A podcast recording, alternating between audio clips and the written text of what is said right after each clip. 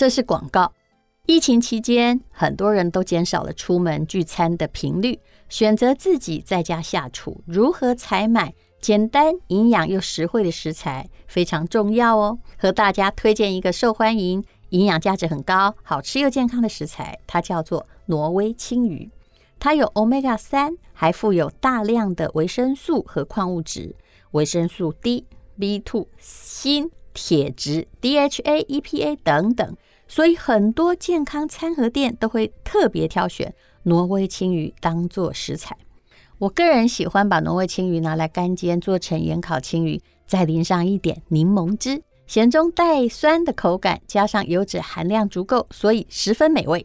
挪威是世界上数一数二的海产出口国，他们拥有适合海产生长的天然环境和长期经营渔业与养殖业的传统。而且，挪威政府也积极地维持环境和产业的平衡，达到永续发展。为了行销全世界，挪威政府结合了产业界，依据挪威海产的出口金额的一定比例，成立了挪威海产推广协会，负责提供各市场的即时资讯和协助挪威海产的行销，真的是很用心哦。现在正好是二零二二挪威青鱼季的活动期间，即日起到八月三十一号，到挪威海产推广协会合作的线上线下通路购买挪威青鱼，满额就送限量北欧风购物袋，让你营养好礼带着走。最后提醒您，购买青鱼的时候，请认明产地来自挪威以及 Seafood from Norway 这个 logo，产地决定品质。挪威海产带给你新鲜、安全和美味。更多的讯息，请看本集资讯栏的连接。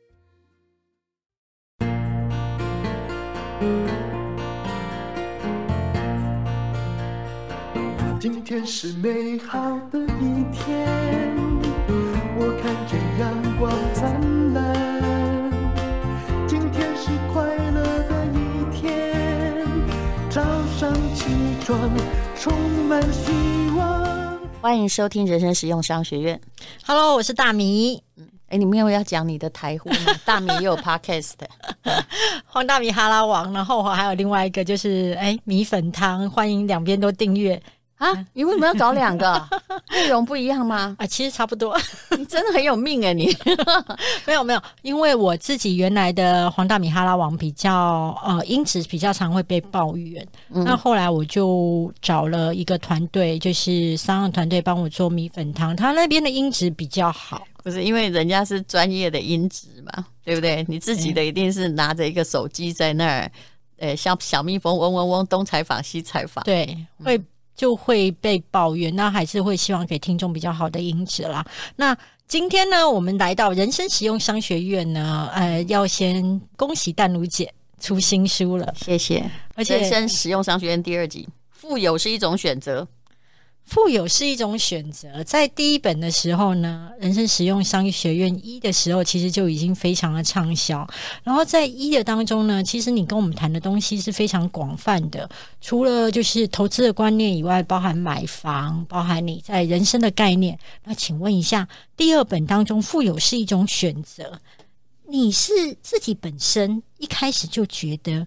你的人生是要富有过吗？真的，我没有概念，因为我说过我是教师，就是我是常常受到经济制裁，就是我妈如果觉得我不听话就不给我钱，但是我也没有真正匮乏过，因为其实我爸偶尔看到我哈，因为他不知道跟我讲什么话，他还是会偷偷塞点钱，这其实是我小时候非常美好的记忆。我爸偷塞钱给我，因为那时候我念念北一女，的确。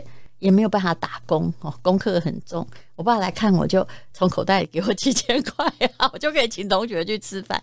所以你说我有没有？我们是大家都普遍穷，但是有没有真正说没饭吃？其实以我这年代的人，我算幸运了，没有啦啊。虽然我也没有钱去留学，也就是一切都只能靠自己。所以其实经济的压力对我没有真心很沉重啊。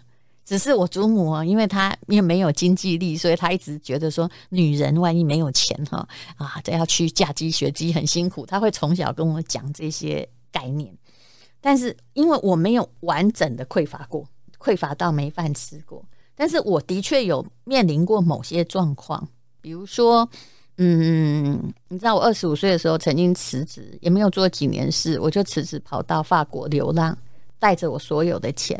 请问你二十五岁发生什么事？我那时候很多事现在不能明讲。总而言之哦，就过不去，就是可能跟你讲的一样，就是我在报社薪水蛮高，那我也很努力哦。我后来很会写广告文案，是因为我在广告部也有兼差，等于是白天做，晚上也做。嗯，同时那时候我硕士还没毕业，还要写硕士论文，你看酷不酷？超酷的啊。对，就是说做了这么多事情，然后赚两倍薪水，比如大家那时候的薪水，报社比现在薪水高三万五好了，我可以赚到八万哦，太可怕了。后来时候的八万，我超会写文案的，要感谢。广告部每天把我带来带去，去采访各个老板，然后赚稿费。而且我很乖，只要你给我 case，我就会去乖乖想怎么样去把它写好。那生活到底多艰难呐、啊？就是想要有点钱买一间房子，因为 Virginia Woolf 说，啊，这个知名作家，后来当然他还是呃精神病跳进水里面就没有再回来了。他说，一个女人如果想要写作，要独立的经济能力和自己的房子。所以，其实我的心里有两个人嘛，一个是文青，一个是商人。我很知道，一定要有一个势力站起来，然后保护我自己不经济匮乏，我才能好好的写作。希望有一天不必再这样被带来带去去采访的商家、企业家，在那里写不能够，其实没什么意义。但是我一直想把它写好的稿子，但是这些过去都是有意义的啦。嗯，二十五岁的时候去法国，好，那就是存了一笔钱了嘛，嗯、大概是。不到一百万，那时候不算很小的钱，还蛮多的。那我那时候当然应该可能是感情也不如意啦，然后工作哈，我也面临到说我还这么年轻，为什么？怎么情人节过完还写情人节？采访这个华歌尔之后还有戴安芬，我这样讲你应该懂了吧？母亲节之后还有母亲节，而且那时候台湾这个啊 杂志的实力很强盛，我还会带。你知道我还会带模特儿出去，那个冰天雪地下三十度，差点送命，然后拍那个泳装专辑。他心想说：奇怪，这件事到底什么意义？为什么我们要来北大荒穿比基尼呀、啊？你知道穿的不是我。采访现场有各种荒唐。你刚 你刚刚提到戴安芬华哥，你知道我有一次徐若瑄代言内衣，我拿着麦克风。她穿着内衣，我问她怎么投资理财，因为我们就是财经台啊，所以好，那你因为你看到了，你就觉得说这好像不是我要过的生活。虽然我在这里很荒唐，生活无余，而且我写稿还写得蛮愉快的。虽然这不是我要写的稿子，当时呃，你要知道，二我是三十岁，我的书才不幸畅销，是很幸啊，是很幸。所以那时候书又卖不出去，你知道那时候多惨吗？那个。不是不是多惨，比起一般没有机会出书，我是好很多。当时张曼娟很红，很红啊！但我是因为张曼娟，我才有机会出道。人家看看会不会再栽培一个跟她一样红。然后侯文勇跟我们一起出道，甚至还比我晚一点。侯文勇也很红，他也很红。然后他侯文勇哈，还有一天来那个，他跟他太太两个好人来请我吃饭，还来安慰我说，他说：“哎，以前扶持我们出来的有个知名的作家说。”这一堆新锐作者哈，他觉得最特别会红的就只有张曼娟、侯文咏跟吴淡如。可是吴淡如现在在哪里？连续八年第一版书啊！大概除了帮人家就是那个电影写什么《古岭街少年杀人事件》之后，只要我开始写自己的。散文或自己命题的小说还真卖不出去。我曾经有看过一篇那个文章，当时你在台大宿舍的时候，每次被退稿，然后你的室友就会拿那一叠，就是被退稿的那个的文件，然后丢给你说：“哎、欸，你的稿费来了。”稿费这么多，其实我一直觉得他应该忘记了吧？我跟他现在还有联络。可是你要知道，我的故事是要告诉所有人，只要你觉得。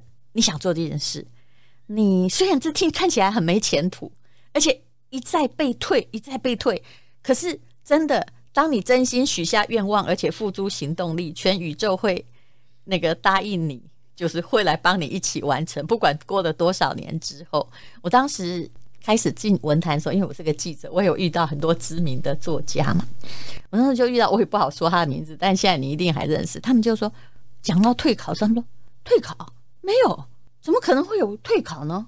嗯，我第一篇就得了时报文学奖。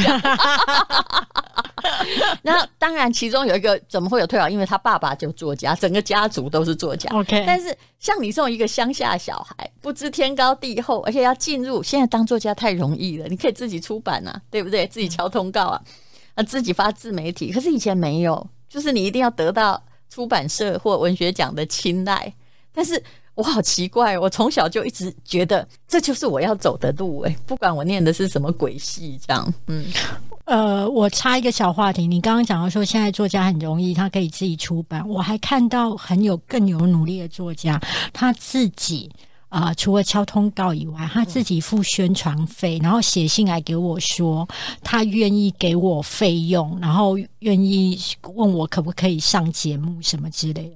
我觉得我的妈，就是那一种为前途拼搏的那个劲。你是感动的，欸，只要他写不太差，我都会同意，而且我会跟他说：“你不要给我钱。”我我还是拒绝了，因为因为我觉得，呃，采访坏人，对我坏人，因为我觉得我比较任性。我希望我采访的过程当中是先营救于我自己。那我觉得我我对他没有 feel，然后我觉得你要我。对，好了，那不重要。那有 feel 的确比较重要。哎，有，所以我刚刚说，如果他写的不错的话，对，我觉得有 feel 很重要。好，那二十五岁，你一切都会觉得。哎、欸，我觉得很难得的是，你还会有沮丧低潮到飞去法国。那去法国、欸、你不要用那个五十五岁以后的我看我，我现在真的是百炼钢。我跟你讲，真的，我觉得先前是绕指柔啊。我觉得你现在哈，就算遇到低潮，了不起就是一杯红酒就结束了。不是，我会说你来，你来，来来来，喝，咱们把它研究哈，看被安怎哈。对，好，那请问一下，想打倒我没那么容易。那时候的吴淡如其实还没有富脑袋，只是勤奋。好，那去法国之后，发现穷真不是一件好事，我都不会不好写，你知道吗？我那时候真的在一个穷乡僻壤，因为我不会法文，我就想找一个便宜的地方去学法文，然后我的钱又不够待得起巴黎，我就待在一个法国中部的地方，因为那里有几个朋友跟同学。可是刚开始的时候，我那时候脑袋也是一一头混乱呐，就是你在做错误决策了，你知道吗？嗯，如果到巴黎，哇，我说不定麻雀变凤凰。对不起。结果在那里就是才发现说，哇，人怎么这么难啊？哦，在台湾我也算活得还可以啊，但是在这里呢，要租房子处处碰壁，因为你只待不知道你会待多久，每个房子一租都是要半年，还要付很多的钱，然后完全不会语言，然后又发文又很艰难，嗯、就是各式各样的。生活困境，有时候啊，连什么都很难哦。当时因为台湾的护照，就是说你本来要用那里为基地，偶尔就去一下英国，去一下隔壁的国家，每一国都要签证，连拿个签证真的都很难，跟现在那个欧洲随你跑是不一样的状况。嗯、那那时候我就发现了，你说法国人他们很浪漫，浪漫个头，嗯，答案叫做有钱才能浪漫，真的，否则贫穷是。你哈，呃，出去外面吃一个披萨，那那披萨上面连葱都没有，就一颗蛋这样，可能也要花三百块钱台币，所以你就要开始在一个没有足够又那时候已经没有收入，但我有在写一点小说卖到，就是看台湾有没有出版社要出，在那里谋生。你其实是想要在那里休息，后来你发现你的生活陷入另外一种贫困的忙碌，你每天必须要去研究哪一个超级市场的。东西比较便宜，然后你最大的乐趣就是去超级市场采购。我在那里过了差不多一年，然后之后有一天我就决定告别这一切回来。你知道，我记得哈，法国的应该是第七机场吧，那个往台湾的，它有一个回旋梯，很像那种太空人的梯子，就直直直直往上。我往前走的时候，我就知道说，这下子我要很久才会回来。我要回去找工作了，我整个两行泪就这样唰，像下雨一样掉下来。但是我没有回头，我知道不能回头。如果我再一次回头，我不要过这样的生活。贫穷原来是会降低我的眼界，还让我没有空去好好学法文。就是那些愉快的东西哦，尤其走在好不容易凑一次凑钱，就是去巴黎，我们那里坐车到巴黎要三个小时。到巴黎，你知道都是星期天有空的时候，人家巴黎所有浏览橱窗都 shut down，里面所有东西老佛爷都买不起，你就每天就看着浏览橱窗，心里在想说，嗯，如果我有钱的话，嗯，这些我就可以买了，不必只有在外面看，因为进去人家就觉得说你看起来又没有钱买那个样子，那你干嘛进去？可是当我有一天呢，我可以住法国最贵的饭店。你知道法国最贵饭店有多贵吗？我昨天才又看了一下，物价通膨很厉害，以前大概一万多块台币，台币就有了，因为那是三十年前，那已经很贵。现在那个半岛酒店啊，优惠价一个晚上七万块。你说法国是什么样？你你这天要住那么好饭店就这么贵，然后。可是，当我有钱可以住得起 Four Seasons 跟半岛的时候，比如说现在，我看所有的东西我都不想买了。嗯，为什么？哎，那就是一种心情啊。嗯，你有没有看过从巴黎？我后来每年会回去一次，去我就是骑着脚踏车，然后沿着塞纳河，然后也没有跟别人。有时候会到比利时或荷兰，但是用巴黎为基地，因为其实很近。我就在那边边走走，在那边享受巴黎的风光，然后在那边看人，偶尔吃一顿米其林餐。我会自己一个人去吃饭的时候，我只是在回顾那一年巴黎到底教给我什么。但后来发现，他教给我很多重要的东西。我那时候是看了海明威，也就是巴黎是一个永恒的盛宴，你必须在年轻的时候到过巴黎，你心里就会有一场 festival。我还觉得他说的话是对的。就无论后来我遇到什么样的事情的时候，我学会一种优雅，也就是法国女人虚伪的优雅是要学的，再加上我祖母传给我的日剧时代女人虚伪的优雅，所以我不是不慌乱，而是我会站在那里，心里想说：嗯哼，现在你要怎么样处理事情？还有不要有跟别人一样的价值观。我觉得这个是。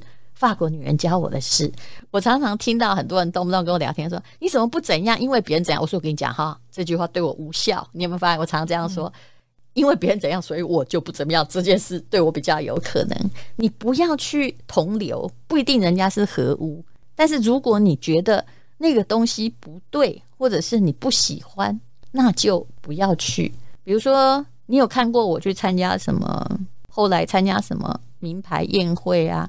Party 啊，拿着红酒啊，哦，或者是其实什么东西我都懂一点，但是我不喜欢的场合我是不去的。嗯，你有某种程度上的孤僻啦，而且你会觉得不喜欢。你觉得浪费时间？你不是不能参加那个聚会，你也知道你也可以在那边活得很开心。可是你如果能够选择，你希望是回到家里去前进你自己，就算放松也可以。你如果有看到我出现在那些地方，保证有厂商付很多钱给我。对对对对对对对。那可是你刚刚有提到一句话，我觉得很受用，就是说，其实你在法国，你感受到的是一种贫穷的忙碌嘛。那我记得那时候在开。呃 Podcast 的时候，你在决定名称的时候，你非常明快的就决定它要是人生实用商学院。对，为什么你当时就决定你要定掉你的节目，不是那一种哦文青的感觉，而是人生实用商学院？你看，我还有个人生不能没故事，对，有非常清楚嘛。对，一个是文青，一个是商人，这刚好是我的双面的性格，而这两个是缺一不可，在我的人生中相辅相成。任何一个人太独断独行都不行，他会让我失去平衡。那人生实用商学院刚开始很简单呢、就是我觉得商学院的道理对你在理财判断，或者是人生选择，甚至在策略的运作上面，我有我自己的一套推演的逻辑。这个逻辑不是先天的，文青的逻辑可能是先天的，或他的 sense 是先天的，但商学院是一个必须学的。也就是，而且商学院的环境是瞬息万变的，完全不一样。还有我花了那么多钱念商学院，真的很多钱。嗯，将来你会吓死。台大是最便宜的，他们说台大学位很贵，七八十万，我说那是最便宜的。但是你知道，花了钱就一定要有效果啊。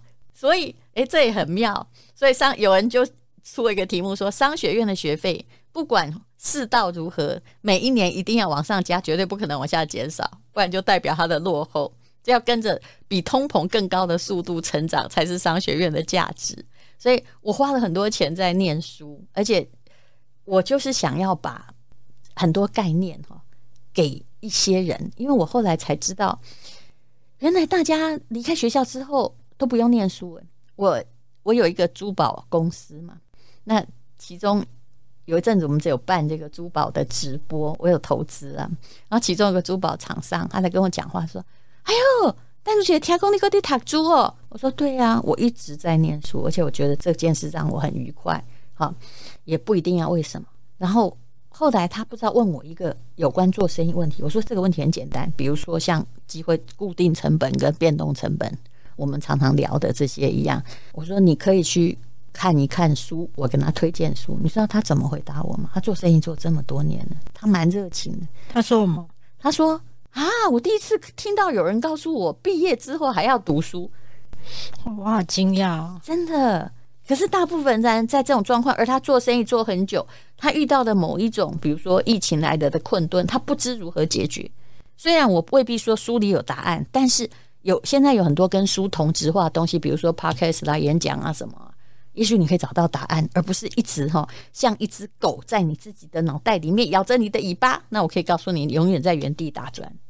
我觉得大家会呃停止再去看书哦，是因为呃过去我们太把念书认为它是一个考试的工具，但是它却你们却呃不是你们啦，应该就是说我们很容易忽略了一件事：今天你所有大脑的知识含量是来自阅读，嗯，是那些阅读造成就是你的大脑的质变，所以当你的大脑产生质变的时候，你的行为就会改变。而书里面写的东西啊，我觉得我们人生遇到所有的困境啊，其实都是很容易在书里面找到类似的情况，然后别人的经历给你一些答案。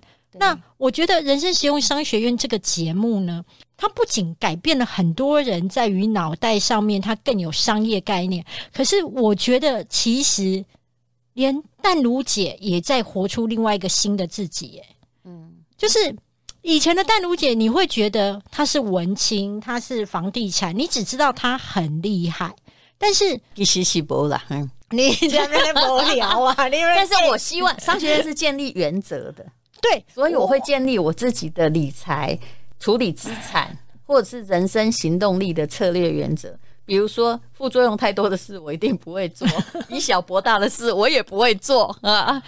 我我觉得你这个平台哈，Podcast 这个平台非常适合你，因为如果以前是电视台，它是不可能让你去讲这么深度的东西，但是在 Podcast 节目当中，你可以好好的去讲你的呃商业脑。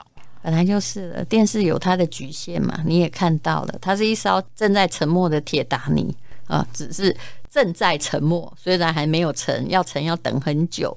可是你会不会觉得放对平台也可以让自己的优势更被看到？啊、电视很多人说你为什么不会去主持？我说电视台不是我开的啊，他没有叫我去，我也不会去。而且现在后来找到你的每个都是自助的节目啊，因为老板要赚钱呐、啊。那请问你有自媒体赚钱，为什么不自己赚啊？我。我我真的跟你说，现在现在真正有钱的是网红。我前不久遇到一位，我说：“请问你的目标哦是什么？”他说：“我现在要上市。”我心里想：“你只有一个人，你怎么上市？”你说网红上市吗？对，对对，但是那个绝对不是我的目标。我我后来就跟他说：“你如果商学院念久，你就知道这种状况下，某某些状况哦，别人在追求上市，你不应该追求上市。”因为你觉得他是艺人公司，而且他这样是独资，他会比较可以决定好自己全部。当他上市的时候，就有股东，股东就可能会有一大堆无谓博。有些东西不应该上市嘛？你看到很多人，人家那个谁来我们节目的黄冠华，他们公司年收入三百亿，对，人家不上市，为什么？他不需要外来资金啊，对，够得很，对不对？嗯啊，那你一个个人的网红事业，你干嘛上市？你为什么赚的钱除了给经纪人分，还要给别人分？除非你想骗嘛，对不对？你不需要资金的行业，不需要靠知名度打品牌的行业，你不需要，你不必上市。上市对你，假设黄大米上市，对你的帮助是什么？呃，黄大米不仅不上市，而且黄大米不不让自己多聘员工，也不让自己有多多聘多办公室，因为我觉得那些比较开心嘛。第一个开心，嗯，第二我的存利会比较高。是啊，所以。我我虽然感觉上你的目标不要跟别人一样，因为业种不一样，对，还有你要去评估，否则走错一步死得很惨。如果说假设看这一本书，你觉得它可以改变他哪些大脑上面你觉得常犯的错误？嗯，这个问题很棒啦，主要是哦，其实富有哈是一种能力。这个开宗明义就是告诉你，如果你祖上哈没有给你掉下来遗产，不好意思，其实真正富有的人要有富有的脑袋，要靠自己。嗯、你不要太讨厌财财神爷，对因为财神爷如果你讨厌你，他也不会来上你的门。所以你要改变对财富的看法，要说自己喜欢钱。对，但是不是叫你唯利是图？OK，对不对？你要做判断。对，然后再来就是你遇到的经济时代是所有人类遇到的最棘手的时代。为什么？因为现在连联联准会都不知道自己该怎么办。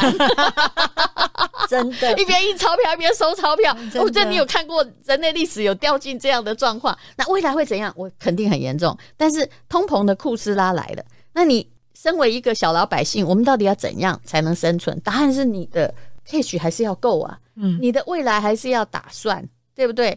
那你知道债务有多可怕？那天呢、喔，嗯，我们播出来的时候，我想齐安娜那个已经播出来，我真的找了律师帮他分析债务，真的假？二十年前八十万，他现在又不能还，因为中间有种种原因，很复杂，嗯，因为他曾经开过公司，什么不能够清算哦，也不能更生，差不多再过四年，他要面对的债务哦。是两千五百万、欸，他疯了吗？不是他疯了，他是也是不得已啊。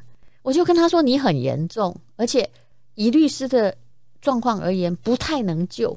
但是你只能期待那那个时候的两千五，看看法官怎么样用自由心证来判断。所以理债跟理财哈都是一样。还有一一种就是你在那边。”又进又出，在那边问说：“现在入手好不好？什么时候卖掉？”一直该在跟人家夸说：“我这个赚了八成。”我给他讲：“不会有钱呐，不如好好的存股在手。”现在大家哈就知道我个漂亮的书房，对不对？不好意思哦，我的贷款真的很多，而且我的贷款呢是我的存股的利息在付的，所以我很安稳。还有我自己也公布我的理财黑历史。你以为我天生聪明？不是。我其实天生的理财脑袋跟我爸一样蠢，我爸应该不会有遗传呐，我爸不敢说我什么，真的有遗传。他是把家里的那个拿去，他是把家里的那个房地产权状拿去给别人借钱，然后我妈再付贷款，然后人家还好，后来没有再抵押，或还好没有弄到地下钱庄去。你真的，齐安娜欠的那些不是地下钱庄，它是银行哦，都已经搞得这么惨，都是正规银行。那么我们自己呢，其实呃，要学会把理财的权柄抓在手上哦。对，这就跟你的船哦，你你一定不是铁达尼号嘛？那有的人天生有那种动力哈，你至少你有马达，你的马达是你自己控制，否则太惨了。呃，那其实呢，到底怎么样才能够？有钱，还有主要这本书里面上一本比较概论，这一本其实大部分是在讲哦房价哈跟你的关系，还有你是要培养什么能力啊？就是要买新屋还是中古屋？当然这个不是看每个人，就还是要看你有没有钱呐。各种状况的理财的判断啊，你不要动不动去问说啊大米啊，你觉得我要不要买房子？你这个问题就跟你去问郭台铭说：“哎，郭台铭，我要不要买房子一样？”因为条件不一样。对对，郭台铭又问说：“那你到底有多少钱？”对他而言，什么都可以买啊，不是吗？所以，什么东西可不可以买，跟你自己有关，请自己判断。这就是富有是一种选择，要教你的。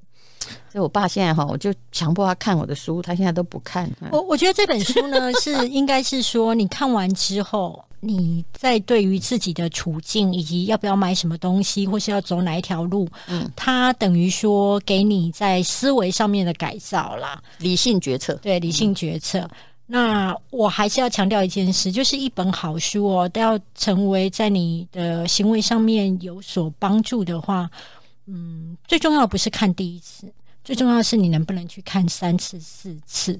然后复读的能力去决定这一本书对你生命当中的影响性，你真的超认真的，嗯，我真的。我在这里先给大家一个名牌好了，我从来不报名牌，因为我是一个长期投资，我跟那个啊师生会也差不多啦。哦，陈聪明还比我太高端了些，他还会进出个股，对，没有，我都是懒惰，因为我人生事情很多。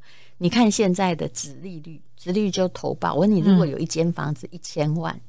每年给你九十万，嗯，它也不太会跌。你会不会把这间房子买起来？我会啊，高咋办哦？然后中间的手续费大概零点几而已。哎，一千，然后我可以拿租拿回租金九十万。看第一个，其实很，你不用把那个个股说出来，这不能讲。我我在我的 FB 做一个整理，这个金控哦，目前股价只有十八块，殖利率高达九趴，十八块很便宜。今天我们录音的时候是七月十号，嗯，星期天，嗯。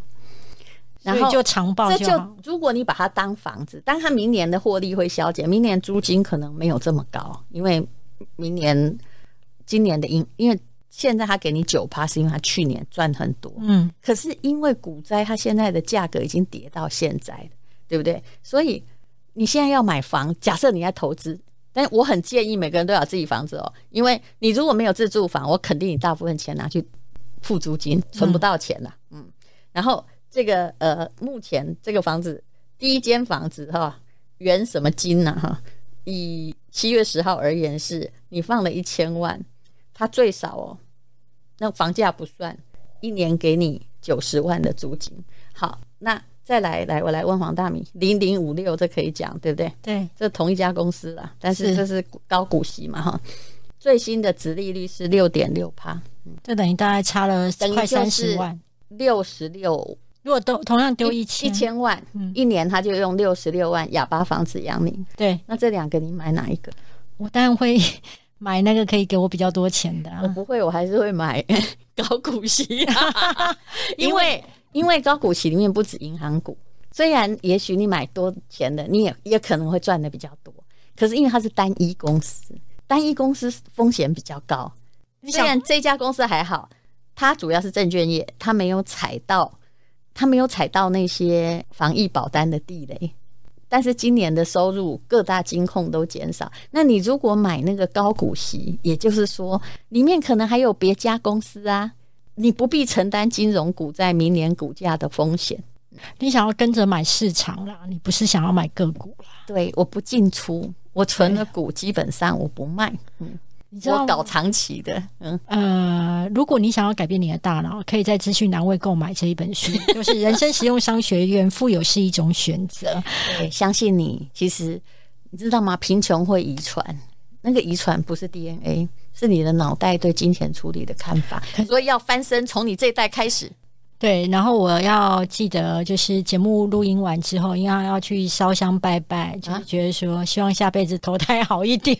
如果我今天是小熊的话，我整个就可以放空了。这个结论应该是不可以的。小熊他他妈妈也有很多烦恼呢，可是当小熊很幸福啊。嗯，哎，人生的幸福是这样，我不是说小熊，就是说有人说哈，你儿子很好，无灾无难到公亲，结果他儿子是一个阿达，嗯。